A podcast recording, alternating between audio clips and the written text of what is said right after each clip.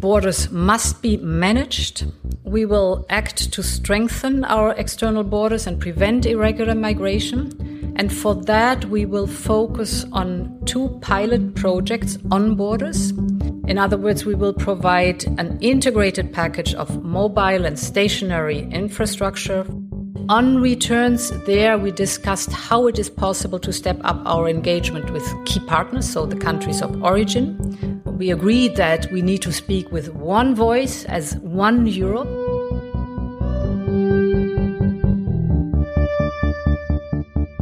Das war EU-Kommissionspräsidentin Ursula von der Leyen im Anschluss an den Sondergipfel des Europäischen Rates letzte Woche. Die Zahl der Schutzsuchenden in der EU ist derzeit auf Rekordhoch und die Frage, wie damit umzugehen ist, war eines der zwei Top-Themen des Gipfels. Zwei Optionen, die im Vorfeld diskutiert wurden, waren der Bau von Zäunen und Mauern an der EU-Außengrenze und mehr Zusammenarbeit mit Herkunftsstaaten bei der Rückführung abgelehnter Asylbewerberinnen. Was das bedeutet, wie wirksam diese Vorschläge sind und wie es jetzt weitergehen sollte, darum geht es heute in dieser Februarfolge des EU2Go Podcasts des Jacques Delors Centers, dem europapolitischen Think Tank in Berlin, mit dem Titel Nach dem EU-Sondergipfel. Zeit für eine neue Migrationsdiplomatie. Für das Gespräch habe ich heute Lukas Rasche bei mir. Lukas ist nämlich unser Migrationsexperte ähm, bei uns am Jacques Delors Center. Hallo Lukas. Hallo Tu, schön hier zu sein. Sehr schön, dich dabei zu haben. Wir wollen uns ja heute mit der europäischen Asylpolitik beschäftigen, über die beim letzten Sondergipfel des Europäischen Rates letzte Woche diskutiert wurde.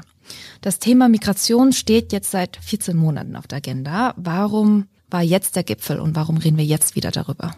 Ja, ich glaube, das ist das Ergebnis äh, verschiedener paralleler Entwicklungen, die sich über das letzte Jahr hinweg abgezeichnet haben. Das ist zum einen die Zahl, du hattest es angesprochen, der äh, Schutzsuchenden in der EU, die im Moment auf äh, Rekordniveau liegt. Das liegt vor allem daran, dass wir ähm, etwas ja, knapp fünf Millionen ukrainische Flüchtlinge haben, die sich für den temporären Schutzstatus bereits registriert haben in der EU. Äh, hinzugekommen sind über das letzte Jahr auch ein, ja, eine hohe Zahl anderer Asylsuchender, also aus äh, anderen Ländern äh, als der Ukraine. Auch da gab es einen erheblichen Anstieg, was zum Teil auch daran liegt, dass eben nach den ganzen Reiseeinschränkungen, die ja weltweit aufgrund der äh, Covid-Pandemie erlassen worden sind und dadurch, dass diese eben nach und nach abgebaut worden sind, ist es für viele eben jetzt erst wieder möglich, die geplante Migration durchzuführen. Das erklärt ein Stück weit, warum dort, warum es dort so einen großen Anstieg gab. Ein anderes Thema ist die schleppende Rückführung abgelehnter Asylbewerber. Auch das hattest du schon angesprochen. Die EU hat das Ziel, 70 äh, Prozent derer, die einen, ähm, ja, äh, einen, einen Bescheid zur Ausreise bekommen haben, auch tatsächlich zurückzuführen. In der Realität liegt diese Quote aber in den letzten Jahren immer bei etwa 20 Prozent. Das heißt, da gibt es Handlungsbedarf.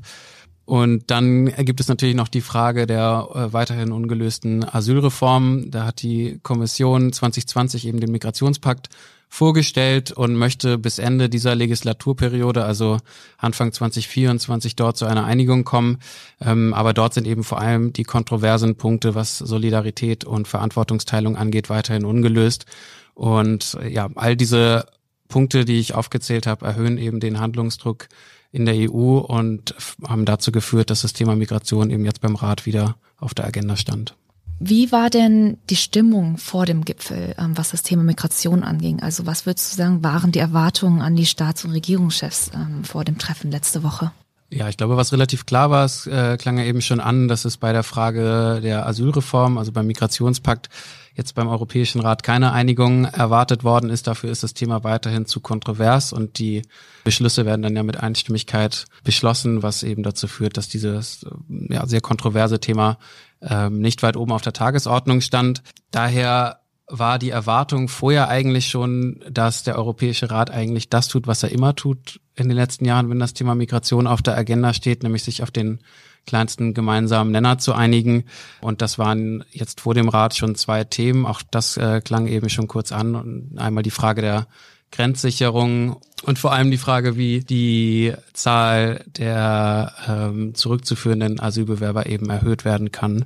Ähm, es gab vor dem Europäischen Rat einen Brief von insgesamt acht EU-Mitgliedstaaten, die sich eben sehr explizit zum Beispiel für den Ausbau von Zäunen entlang der EU-Außengrenze stark gemacht haben. Und äh, auch beim Thema Rückkehr gab es vor dem Rat schon die Forderung, zum Beispiel im Bereich Visapolitik eben stärker auf negative Anreize auf Sanktionen zu setzen, um eben dann die Herkunftsstaaten dazu zu bewegen, ihre Bürger zurückzunehmen.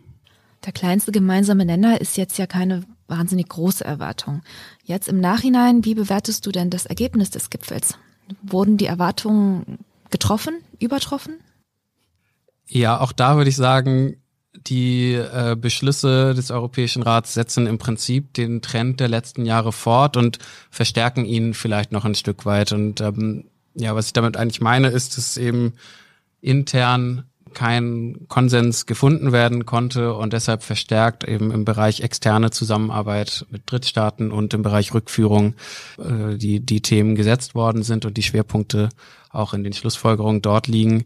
Eine Sache, die wir gesehen haben, die tatsächlich in den Schlussfolgerungen auch drin stand, ist eben diese Forderung, dass alle zur verfüg alle verfügbaren Hebel, sei es im Bereich der Visapolitik, im Bereich der Entwicklungszusammenarbeit, aber auch in der Handelspolitik eingesetzt werden sollen, um Drittstaaten eben dazu zu bewegen, mehr ähm, abgelehnte Asylbewerber zurückzunehmen. Ich glaube insgesamt, was die Beschlüsse jetzt vom Europäischen Rat zeigen, ist, dass es einen großen politischen Willen gibt zu mehr Grenzsicherung, zu mehr Abschottung und dass Länder zum Beispiel wie Deutschland zunehmend isoliert sind mit ihrer eher ausgewogenen Position unter den Staats- und Regierungschefs. Portugal und Luxemburg sind dort vielleicht auch mitzurechnen, aber auch das deutsch-französische Tandem ist dort vielleicht weniger beisammen, als man das im ersten Moment erwarten könnte. Und bei der Frage der Bewertung, glaube ich, stellt sich auch die Frage der Umsetzbarkeit, der, der Effektivität dessen, was jetzt äh, eben beschlossen worden ist. Und da muss man sagen, dass die Vorschläge zum einen nicht neu sind, also die, die Idee mit jetzt äh, Sanktionen oder negativen Anreizen zu mehr, zu, zu mehr Rückführungen zu kommen. Die gab es auch vorher schon. So wurden zum Beispiel ähm, im Bereich der Entwicklungszusammenarbeit immer wieder Gelder gekürzt oder zumindest gedroht, dass Gelder gekürzt werden sollen, damit Herkunftsstaaten mehr Menschen zurücknehmen. In Äthiopien war das zum Beispiel der Fall. Das hat aber selten dazu geführt, dass es wirklich über einen längeren Zeitraum auch eine höhere Zahl an Menschen in diese Länder zurückgeführt werden können. Das heißt, da stellt sich definitiv die Frage der Effektivität. Und auch die Forderung insgesamt nach mehr Rückführung, würde ich sagen, ist ein Stück weit irreführend, wenn wir uns, wir haben eingangs darüber gesprochen, die Zusammensetzung dieser hohen Zahl an Schutzsuchenden anschauen, dann muss man feststellen, dass eben ein Großteil dieser Menschen aus der Ukraine kommt und es wird sicherlich keine Bemühungen geben, Menschen dorthin zurückzuführen. Und unter den anderen Asylsuchenden gibt es ähm, laut EU-Asylagentur eine Anerkennungsquote von etwa 40 Prozent in der ersten Instanz. Die erhöht sich dann nochmal in der zweiten Instanz. Das heißt, auch dort ist die Zahl derer, die tatsächlich zurückgeführt werden können, überschaubar. Und jetzt eben einfach mehr Rückführung zu fordern, denke ich, löst nicht die Probleme, die wir tatsächlich sehen in der europäischen Migrationspolitik und die sich zum Beispiel eher darin manifestieren, dass es eben eine sehr ungleiche Verteilung an Schutzsuchenden zwischen den Mitgliedstaaten gibt. Sowohl was reguläre Asylsuchende angeht, als auch die Menschen, die aus der Ukraine zu uns gekommen sind. Hm. Und was ist mit der Diskussion, EU-Gelder für den Bau von Zäunen und Mauern an der EU-Außengrenze auszugeben? Wir hatten es ja auch im Intro gehört. Ursula von der Leyen hat von einem Integrated Package of Mobile and Stationary Infrastructure geredet. Ich glaube, der Europäische Rat nennt es eine Geldgrenzschutzinfrastruktur. Was bedeutet das und wie, wie bewertest du diese Idee? Ja, die Tatsache, dass du das gerade hier schon in Anführungszeichen formuliert hast, äh, beschreibt, glaube ich, ganz gut, was dort in den Schlussfolgerungen steht. Das ganze Wording ist doch ziemlich schwammig, würde ich sagen. Ähm, es gibt dort in den, in den Beschlüssen eben die Aufforderung an die Kommission, Gelder bereitzustellen, die direkt beim Grenzschutz helfen sollen. Und Kommissionspräsidentin von der Leyen hat eben auch von, von ganz konkret von zwei Pilotprojekten gesprochen, die jetzt dann lanciert oder gestartet werden sollen. Und wie du gesagt hast, es geht dort um die Frage mobiler und statischer Infrastruktur an der Grenze. Ich glaube, da kann man sehr viel sich drunter vorstellen und es ist relativ unklar, wie das genau aussieht, aber tatsächlich wird es wohl darauf hinauslaufen, dass die Kommission am Ende alles finanziert, was kein direkter Zaun oder eine Mauer ist. Also in ähm, dem Statement von äh, von der Leyen ist die Rede zum Beispiel von Kameras, von Türmen, äh, von mobiler Infrastruktur, also Fahrzeugen zum Beispiel.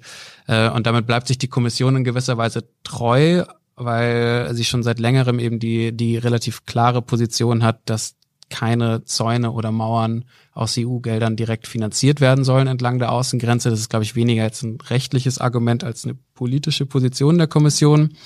Aber tatsächlich ist es eben so, wenn alles andere, was dort an der Grenze steht, durch EU-Gelder finanziert wird oder werden kann, dann ähm, werden damit eben auch nationale Gelder für den Bau von Grenzzäunen und Mauern frei. Ähm, das heißt, ich würde sagen, es handelt sich dort eher um einen Formelkompromiss. Wie sinnvoll oder zielführend sind denn Zäune und Mauern, um Migration zu reduzieren? Kurzfristig sieht man schon, dass Grenzen natürlich äh, zu einer physischen Abriegelung führen und damit auch ähm, erstmal zu weniger irregulärer Einreise in diesem Gebiet zumindest führen. Ähm, Mauern und, und Zäune haben natürlich auch einen hohen Symbolcharakter, was, glaube ich, vor allem für die Regierung wichtig ist, die mit einer restriktiven Asylpolitik ja, wirbt.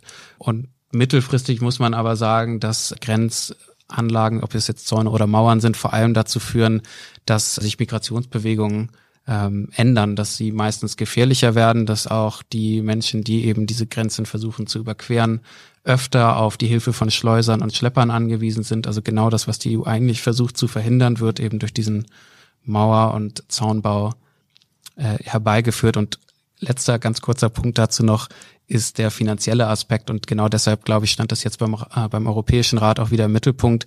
Es ist einfach unglaublich teuer, Zäune und Grenzen zu mauern. Ich habe äh, mal geschaut, es gibt in Polen einen Grenzzaun, der 186 Kilometer lang ist und der etwa 353 Millionen Euro gekostet hat. Und ähm, ich kann, bin jetzt nicht so gut im Kopf rechnen, aber ich würde sagen, es ist teuer. Ja, du hast ja auch letzte Woche vor dem Gipfel ähm, ein Papier veröffentlicht, Lukas, in dem du argumentierst, dass die EU eine neue Migrationsdiplomatie braucht. Was genau bedeutet denn Migrationsdiplomatie? Was heißt das? Ja, hinter dem Begriff äh, verbirgt sich eigentlich vor allem der Einsatz diplomatischer Mittel und Beziehungen mit dem Ziel, sozusagen internationale Migrationsbewegungen zu steuern und äh, zu regulieren. Seine Migrationsdiplomatie kann kooperativ sein, das heißt, wenn verschiedene, wenn verschiedene Staaten eben versuchen, gemeinsame Interessen äh, durchzusetzen, wie das zum Beispiel bei dem UN Global Compact in den letzten Jahren wo, so war, wo eben verschiedene Staaten gemeinsam zusammengefunden haben, um Thema Migration eben in sichere und geordnete Bahn zu lenken. Ähm, Migrationsdiplomatie kann aber auch per Zwang erfolgen, wenn ein Staat eben versucht, einseitig die eigenen Ziele im Bereich Migration durchzusetzen. Und warum ist es wichtig, dass die EU ihre Migrationsdiplomatie jetzt neu ausrichtet? Also was unterscheidet diesen Moment von den vergangenen Jahren? Ja, also ich glaube, vielleicht muss man da zunächst erstmal sagen, dass die EU-Migrationsdiplomatie in den vergangenen Jahren einen überproportionalen Fokus eben auf dieses Ziel, Rückführung zu erhöhen, gesetzt hat. Und ähm, das hat dazu geführt, dass andere Ziele der europäischen Migrationsdiplomatie vernachlässigt worden sind.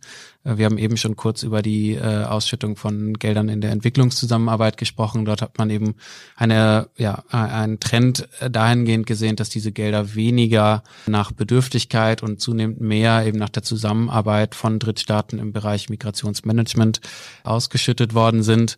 Es hat auch dazu geführt, dass Drittstaaten sich ein Stück weit entfremdet haben von der, von der EU im Bereich Migration, weil es dort eben oft sehr unpopulär ist, Rückführung anzunehmen aus, aus der EU. Für viele Staaten sind die, die sogenannten Remittances, also das, was an Geldern von äh, Migranten zurücküberwiesen wird, eben ein, ein wichtiges Einkommen. Äh, und daher ist es dort eben oft unpopulär, diese Menschen zurückzunehmen. Und äh, warum das gerade jetzt wichtig ist, glaube ich, beschreiben zwei Beispiele ganz gut. Zum einen geht es da um die Isolierung Russlands, die EU zusammen mit den USA äh, und anderen westlichen Staaten eben äh, ja in Reaktion auf den Angriffskrieg gegen die Ukraine versucht weiter voranzutreiben, so politisch als auch wirtschaftlich. Aber was wir dort eben gesehen haben, ist, dass viele Staaten des globalen Südens und darunter eben auch viele Herkunftsstaaten von Migranten diesen Sanktionen eher ein Stück weit ähm, skeptisch gegenüberstehen und eben auch eigene Interessen haben, die sich zum Beispiel im Bereich der ähm, Nahrungsmittel oder ja, äh, Energiepolitik sichtbar machen und die EU eben dort nicht davon ausgehen kann, dass diese Staaten automatisch sozusagen auf der Seite des Westens stehen. Und wenn man eben schaut, dass das ein, ein großes geopolitisches Interesse der EU ist, dann ist es aus meiner Sicht eben nicht sinnvoll, jetzt mit dem Rückkehrhammer sozusagen um die Ecke zu kommen, sondern eben dort zu versuchen, eher auf gemeinsame Interessen zu setzen. Und das zweite große Thema ist das Thema Erwerbsmigration. Wir haben jetzt schon in der EU einen großen Fachkräftemangel und perspektivisch wird sich dieser eben auch noch verstärken es ist wichtig für die Wettbewerbsfähigkeit der, der europäischen Wirtschaft, dass dieser Fachkräftemangel eben auch durch Migration aus Drittstaaten gedeckt wird. Und dort sind wir eben auf die Zusammenarbeit angewiesen mit Herkunftsstaaten. Und ähm, aus diesen zwei Gründen, glaube ich, ist es jetzt und mit Blick auf die Zukunft extrem wichtig, dass die EU ihre Migrationsdiplomatie dort umstellt Mhm. Ähm, hier in Deutschland ist ja seit Anfang Februar Joachim Stamm neuer Sonderbevollmächtigter für Migrationsabkommen der deutschen Bundesregierung.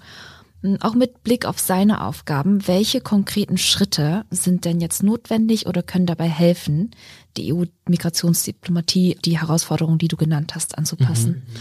Ja, also in dem Papier beschreibe ich am Ende drei Schritte, die aus meiner Sicht hilfreich dabei sind, die Migrationsdiplomatie der EU eben ja, ein Stück weit zukunftsfähig zu machen.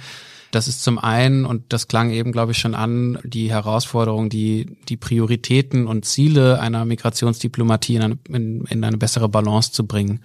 Ähm, das heißt, dass Rückführung natürlich ein legitimes Ziel der EU bleiben, aber weniger zum Gradmesser für den Erfolg der europäischen Migrationspolitik insgesamt werden sollten. Ich glaube, dass es nicht hilfreich ist, eben europäische Migrationspolitik allein oder hauptsächlich an der Zahl zurückgeführter äh, Asylbewerber zu, zu messen. Und stattdessen, glaube ich, ist es eben wichtig, langfristig zu schauen, was sind die wirtschaftlichen, aber auch geopolitischen Interessen der EU mit Auswirkungen auf das Thema Migration. Und dort ist eben zum Beispiel, wir haben eben drüber gesprochen, Erwerbsmigration einfach extrem wichtig und man kann, äh, oder so würde ich zumindest argumentieren, dass es sozusagen wichtiger für die Zukunft der EU ist, qualifizierte Migranten äh, nach Europa zu holen, als jetzt die, die im Moment nicht zurückgeführt werden können, äh, zurückzuführen. Und auch auf europäischer Ebene ist das ja sozusagen ein anerkanntes Ziel. Die Kommission hat das dieses Jahr 2023 zum EU Skills Year ernannt. Das äh, klingt, glaube ich, schon ganz gut an, dass das einfach ein großes und wichtiges Ziel europäischer Politik sein sollte. Nicht nur intern, sondern eben auch extern, wenn es um Migrationsdiplomatie geht. Und der zweite Punkt ist, dass eben, wenn man diese Ziele und Prioritäten in eine bessere Balance gebracht hat, man auch schaut, dass man eben auf ja, mehr über eine äh, Umsetzung gemeinsamer Interessen mit Drittstaaten kommt, anstatt eben auf diese, auf diese Zwangselemente zu setzen, wie sie jetzt besprochen worden sind, zum Beispiel durch Visa- oder Handelseinschränkungen. Ähm, und auch dort, glaube ich, ist das Thema Erwerbsmigration eben eins, wo es große gemeinsame Interessen zwischen EU und Herkunftsländern gibt. Für Herkunftsländer ist es, wie gesagt, wichtig, wenn ihre Bürger über sichere und legale Wege nach Europa kommen.